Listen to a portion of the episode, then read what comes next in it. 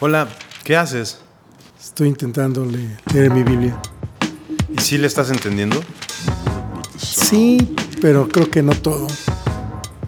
Más o menos. Ah, pues llámale a Felipe. En Hechos 8, el Espíritu le dijo a Felipe, acércate y júntate a ese carro. Acudiendo Felipe, oyó que la persona que estaba dentro del carro leía al profeta Isaías y le hizo esta pregunta, pero ¿entiendes lo que lees? La persona dentro del carro le contestó, ¿y cómo podré si alguno no me enseñare? Y Felipe entrando, subiéndose al carro y sentándose con él, comenzó a explicarle. Abriendo su boca, comenzó desde la escritura que este hombre estaba leyendo y le anunció el Evangelio de Jesús. Bienvenido. Esto es Llámale a Felipe. Bienvenido al episodio 2 de Llámale a Felipe. Mi nombre es Fermín Cuarto. Qué bueno que regresaste por acá. Eh, si no te has suscrito al podcast, hazlo aquí en Spotify, aquí mismo también en Apple Podcast, para que puedan llegarte los episodios que vayamos sacando directamente a tu teléfono. Eh, la historia que vamos a ver el día de hoy está en el primer libro de la Biblia, en el libro llamado Génesis. En Génesis capítulo 3, en el versículo 15 dice, y pondré enemistad entre ti y la mujer, entre tu simiente y la simiente suya, ésta te herirá en la cabeza y tú le herirás en el calcañar. Eh, qué frase tan interesante. Eh, está concluyendo una historia que comenzó al principio del libro de Génesis. En el libro de Génesis se nos narra la creación del mundo y la creación del ser humano. En el capítulo 2 se dan detalles acerca de cómo Dios creó al hombre. Y cuando lo creó le dio un mandamiento. Eh, un mandamiento dice en el versículo 16 del capítulo 2, de todo árbol del huerto podrás comer, mas del árbol de la ciencia del bien y del mal no comerás, porque del día que de él comieres ciertamente morirás. Y Dios crea al hombre, le da una esposa, y en el capítulo 3 aparece un personaje eh, que surge así de la nada. En el verso 1 del capítulo 3 dice, pero la serpiente era astuta más que todos los animales del campo que Jehová había hecho. Y le dijo a la mujer, ¿con qué Dios os ha dicho no comáis de todo árbol del huerto? Y la mujer respondió a la serpiente, del fruto de los árboles del huerto podemos comer, pero del fruto del árbol que está en medio del huerto, dijo Dios, no comerás de él ni le tocaréis para que no muráis. Entonces la serpiente dijo a la mujer, no moriréis sino que sabe Dios que el día que comáis de él serán abiertos vuestros ojos, seréis como Dios, sabiendo el bien y el mal. Este personaje que en el capítulo 3 se le, se le denomina como serpiente, ¿no? que surge así de repente, pero que nos damos cuenta que eh, distorsiona el mensaje que Dios le entregó a Adán y a Eva eh, el mandamiento que les entregó. Pero no solamente distorsiona, sino que al final lo contradice directamente. Dios dice, si comes de ese árbol morirás, y la serpiente dice, no vas a morir, sino serás como Dios. ¿Quién es este personaje? En Apocalipsis capítulo 12, versículo 9, nos dice de esta manera, fue lanzado fuera el gran dragón, la serpiente antigua, que se llama Diablo y Satanás, el cual engaña al mundo entero. Aquí se me presenta esta misma, eh, este mismo personaje, la serpiente antigua, el gran dragón. Se le llama Diablo y Satanás. Es interesante porque la palabra diablo significa acusador y la palabra Satanás significa adversario. Y precisamente eso es lo que está sucediendo en Génesis capítulo 3. Está distorsionando la palabra de Dios y está oponiéndose a Dios, dándole la, dirección contraria a, Eva. No vas a morir si tú comes de ese árbol. Hay varios pasajes en los profetas donde se menciona un personaje que estuvo en el Edén. Es una profecía a un rey, al rey de Tiro, pero no podría ser él porque dice, tú estuviste en el Edén.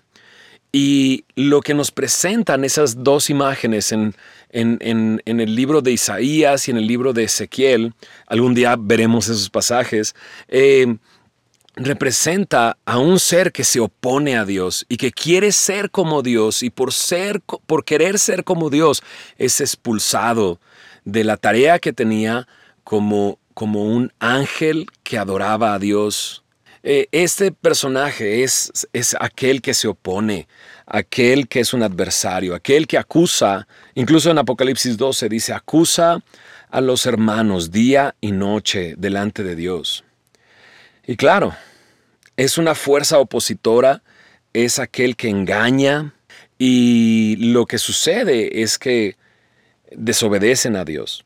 Eh, esta frase, el árbol de la ciencia del bien y del mal, del conocimiento del bien y del mal, lo que representa es, al desobedecer a Dios, es como el hombre diciendo, Dios, yo voy a definir qué está bien y qué está mal.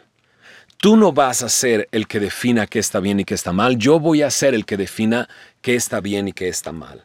Y básicamente eso es hacerte como Dios. Decidir tú eh, lo que está bien y lo que está mal en tu vida. Y muchas veces el ser humano se comporta de esa manera.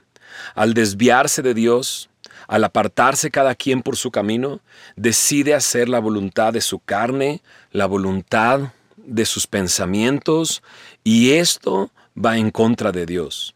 Yo defino qué está bien. ¿Por qué Dios me vas a decir qué está bien y qué está mal? Y entonces te sitúas por encima de Dios. Y ese es el engaño. Satanás cayó en el engaño de querer ser como Dios y engañó a Adán y Eva para que fueran como Dios y cayeron en el engaño. Y, el, y el, eh, las consecuencias son terribles. En el momento que ellos comieron, se escondieron de Dios, eh, de la presencia de Dios, llega Dios y les dice, ¿dónde estás tú? Y él respondió, Adán respondió, oí tu voz en el huerto y tuve miedo porque estaba desnudo y me escondí. Y Dios le dice, ¿quién te enseñó que estabas desnudo? ¿Has comido del árbol que yo te mandé que no comieses? El hombre respondió, la mujer que me diste por compañera me dio del árbol y yo comí. Eh, de repente la consecuencia de este pecado eh, hace que, que quieran esconderse de Dios, les llena de culpa, de vergüenza, les da temor y miedo. Estaba desnudo y me escondí. El pecado trae todo esto, vergüenza, miedo, culpa. Y muchas veces cargamos con esa culpa por mucho tiempo. Todo generado por esta serpiente que se le llama aquí serpiente que era astuta más que todos los animales del campo. Es evidente que este ser que se opone, Satanás, diablo, tomó forma de una serpiente para hablar con Adán y Eva y poner todo en este lugar. Las consecuencias son terribles porque Dios, porque la relación con Dios se termina y eso es lo que significa muerte. Muerte significa separación. Ahora el hombre está separado de Dios por el pecado, por querer definir ellos mismos qué está bien y qué está mal.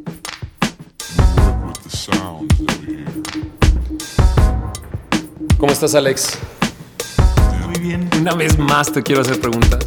Esta vez estamos revisando el pasaje eh, que habla acerca de cómo la promesa que Dios da de que la simiente de la mujer aplastará la cabeza de la simiente de la serpiente. ¿Qué piensas de que realmente esa palabra se la está diciendo a la serpiente? Eh, es, pues me parece muy como esperanzador por un lado, ¿no? Porque es un pasaje muy deprimente, ¿no? Muy triste, mm. donde es la caída y la, la, eh, la maldición y todo como consecuencia del pecado. Pero de pronto este versículo donde promete que no siempre va a ser así, ¿no? Y que esta fuente del mal y el pecado un día va a ser totalmente derrotada, ¿no? Entonces me suena como al, al héroe que, que, dice que habrá un final para el mal, ¿no? Oye, y bueno, evidentemente a lo largo de toda la Biblia aparece esta palabra simiente, semilla, como un descendiente de... Pero ¿qué, qué, qué representa para ti que, eh, que, que, se le llama una simiente a Jesús? Ok, pues eh, en parte creo que está totalmente conectando una como vía principal de historia, ¿no? O sea, toda la historia está conectada por esta palabra simiente, ¿no? Entonces, en parte es que Jesús es un descendiente, ¿no? de, de, Abraham y es, por lo tanto, humano, ¿no? Como nosotros. Y, y habla de, de uh, pues creo eso, eso mismo, que Jesús tomaría nuestro pecado y, y en su humanidad llevaría nuestro dolor. Creo que eso es lo que me hace pensar, simiente. Gracias, Alex.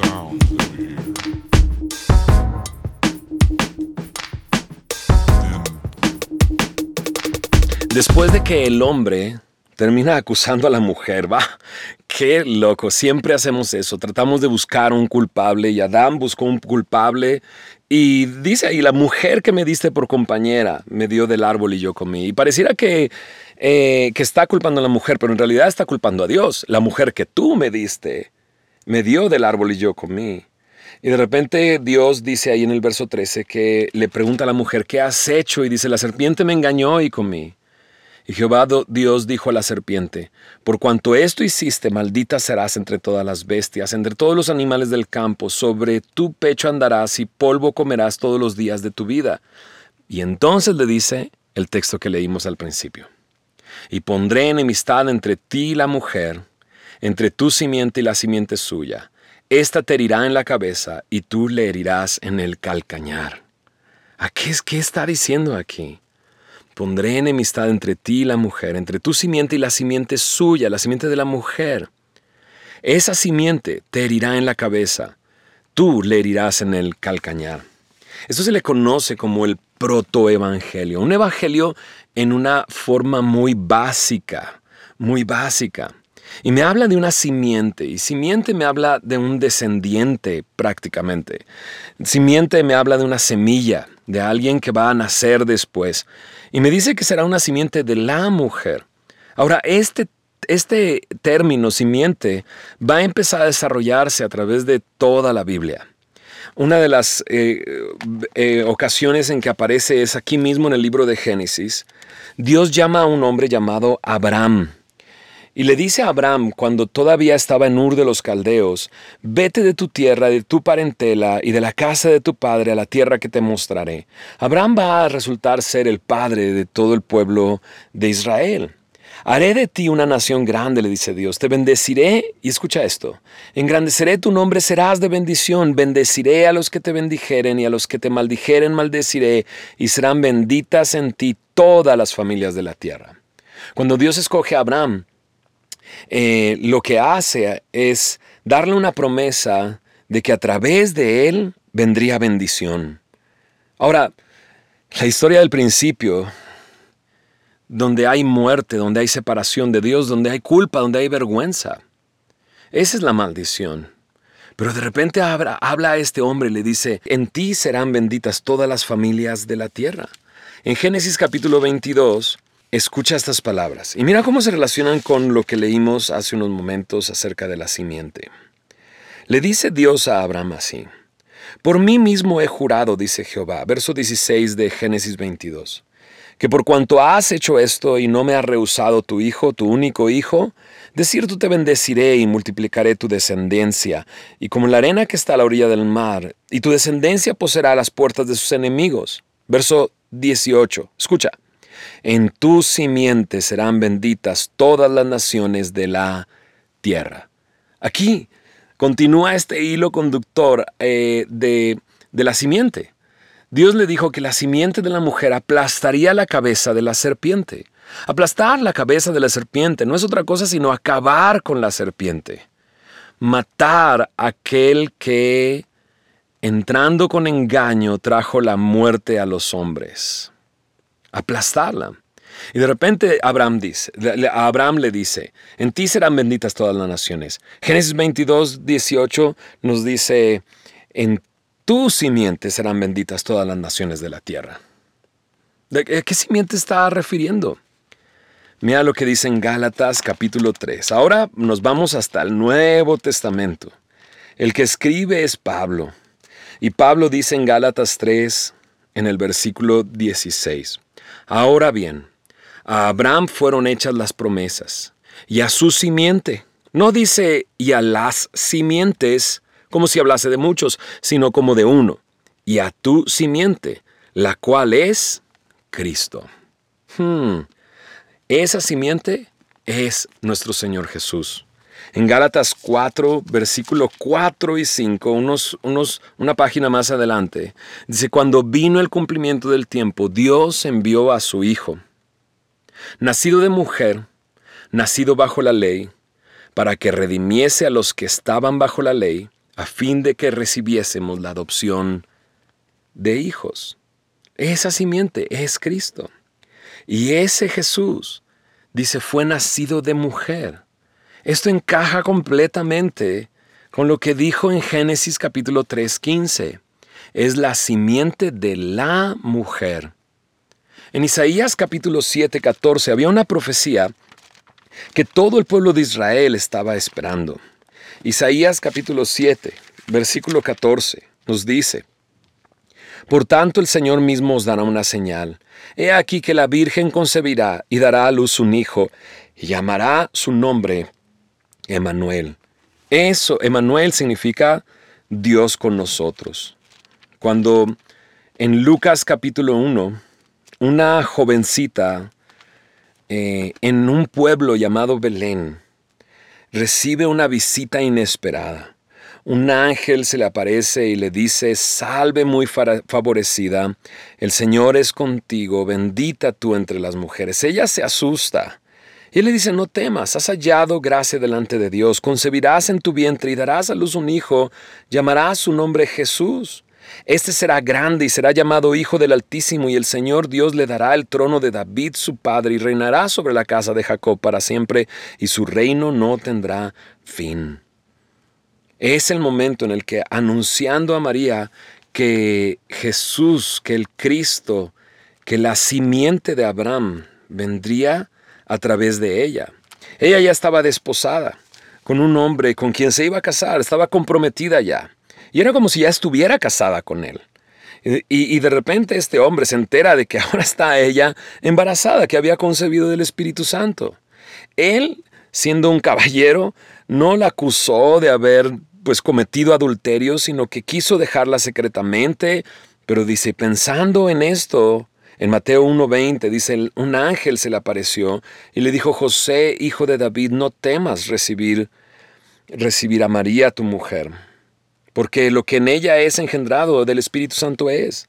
Dará a luz un hijo y llamará su nombre Jesús, porque él salvará a su pueblo de sus pecados. Este es el Jesús, el Emanuel, el Dios con nosotros, que vino nacido de una mujer la simiente de la mujer, y que vino para aplastar la cabeza de la serpiente. Esto es interesante porque dice también que la serpiente le herirá en el calcañar. Y, y, vemos a Jesús sufriente en la cruz del Calvario. Es azotado, es herido, es clavado. Las personas alrededor lo ven y lo tenían como, como eh, castigado por Dios. Pero llega un momento en el que Pablo nos explica que en esa cruz, en la cruz Jesús triunfó. Dice ahí, en, Colosenses 2.15, y despojando a los principados y a las potestades los exhibió públicamente, triunfando sobre ellos en la cruz. Jesús vino para triunfar, para aplastar la cabeza de la serpiente, para traer salvación. En ese momento tan oscuro y tan gris, Dios prometió salvación y la mandó a través de su propio Hijo, la simiente de la mujer. Termino con esto. Hebreos 2, versículo 14 dice, Así que, por cuanto los hijos participaron de carne y sangre, Él también participó de lo mismo, para destruir por medio de la muerte al que tenía el imperio de la muerte, esto es, al diablo, la serpiente y librar a todos los que por el temor de la muerte estaban durante toda la vida sujetos a servidumbre.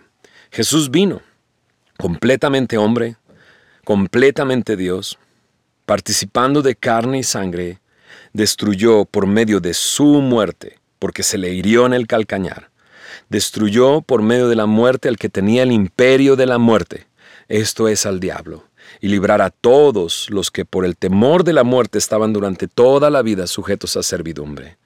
Sin Cristo somos esclavos de nuestro pecado, esclavos de nuestra voluntad, de nuestra carne, de nuestros pensamientos. Tiene que venir Jesús a nuestra vida y transformar nuestra vida. Si tú crees en Jesús el día de hoy, que Él es la simiente de la mujer, que Él destruyó la obra de Satanás en la cruz del Calvario, Él puede librarte el día de hoy, el librarte el día de hoy, darte vida, quitarte el temor de la muerte, darte vida. Eso vino a ser Jesús. Él vino a con su muerte traer para ti vida eterna. Eh, bueno, este es el episodio número 2 de Llámale a Felipe. El día de hoy me ha encantado poder eh, recibirte acá una vez más. Eh, la música de este podcast es de Pollo, un saludo para él. Voy a etiquetarlo en nuestras cuentas para que puedas eh, seguir su música. Si tú quieres mandar algo de música, mándamelo a un correo, llámale a felipe.gmail.com. Síguenos en nuestras redes, en Twitter y en Facebook. Búscanos así, llámale a Felipe. La producción del día de hoy es propia y me ha encantado poder recibirte. Nos vemos la próxima vez.